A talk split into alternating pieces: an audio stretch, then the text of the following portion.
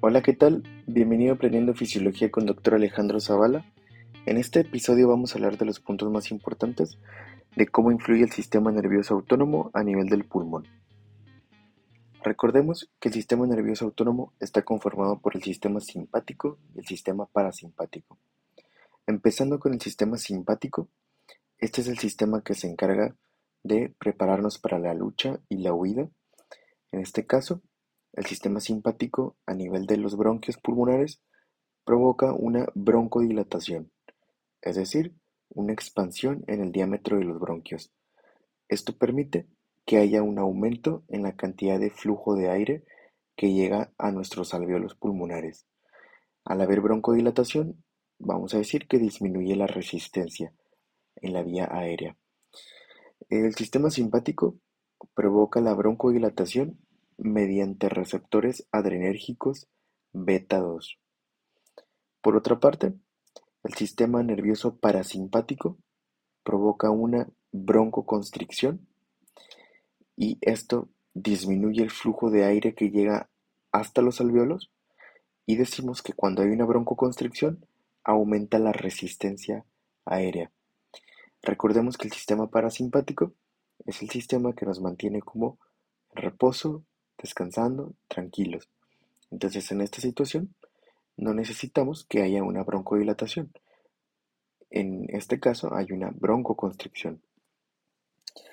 El parasimpático trabaja a nivel de los bronquios mediante receptores muscarínicos M3. Recordemos que el neurotransmisor del parasimpático es la acetilcolina. En este caso, los receptores son muscarínicos M3. Hablando ahora de agonistas y antagonistas, recordemos que agonista es una sustancia que hace lo mismo a algo o favorece la función de algo, los agonistas. Por otra parte, los antagonistas son sustancias que bloquean una función y hacen que el efecto fisiológico sea contrario a lo que normalmente hacía dicho o cierto receptor. Así que vamos a empezar con los agonistas beta 2. Estas son sustancias que son estimulantes del receptor beta 2 y por ende provocan una broncodilatación. Ejemplos de estas sustancias son el salbutamol dentro de otros medicamentos o sustancias, provocan una broncodilatación y con esto mejoran el paso de aire. A esto también lo llamamos simpático mimético beta 2.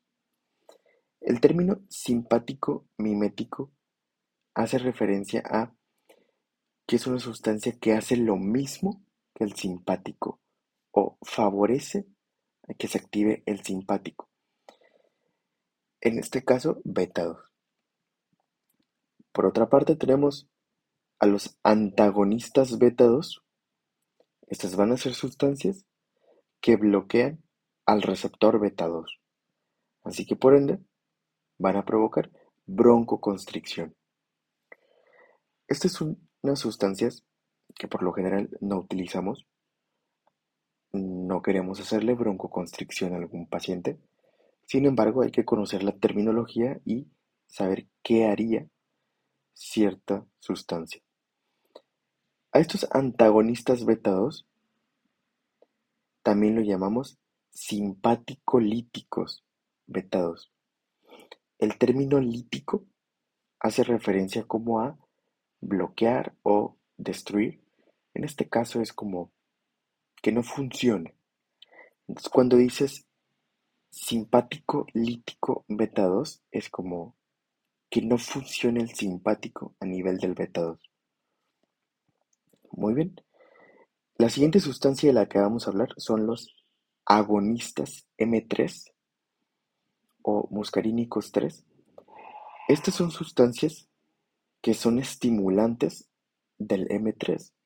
Son sustancias que van a provocar broncoconstricción por lo general, no utilizamos este tipo de medicamentos, a ningún paciente le queremos hacer broncoconstricción, pero hay que conocer la terminología. Esta sustancia también la llamaremos parasimpático mimético M3.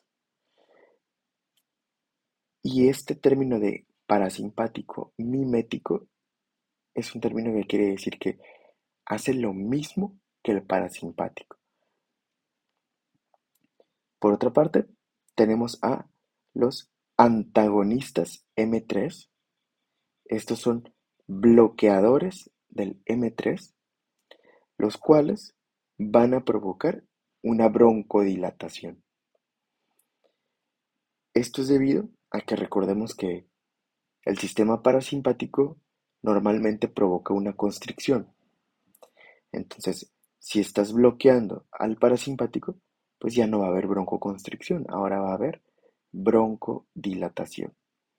Y estas son sustancias que sí utilizamos si queremos hacer broncodilatación en algunas situaciones clínicas.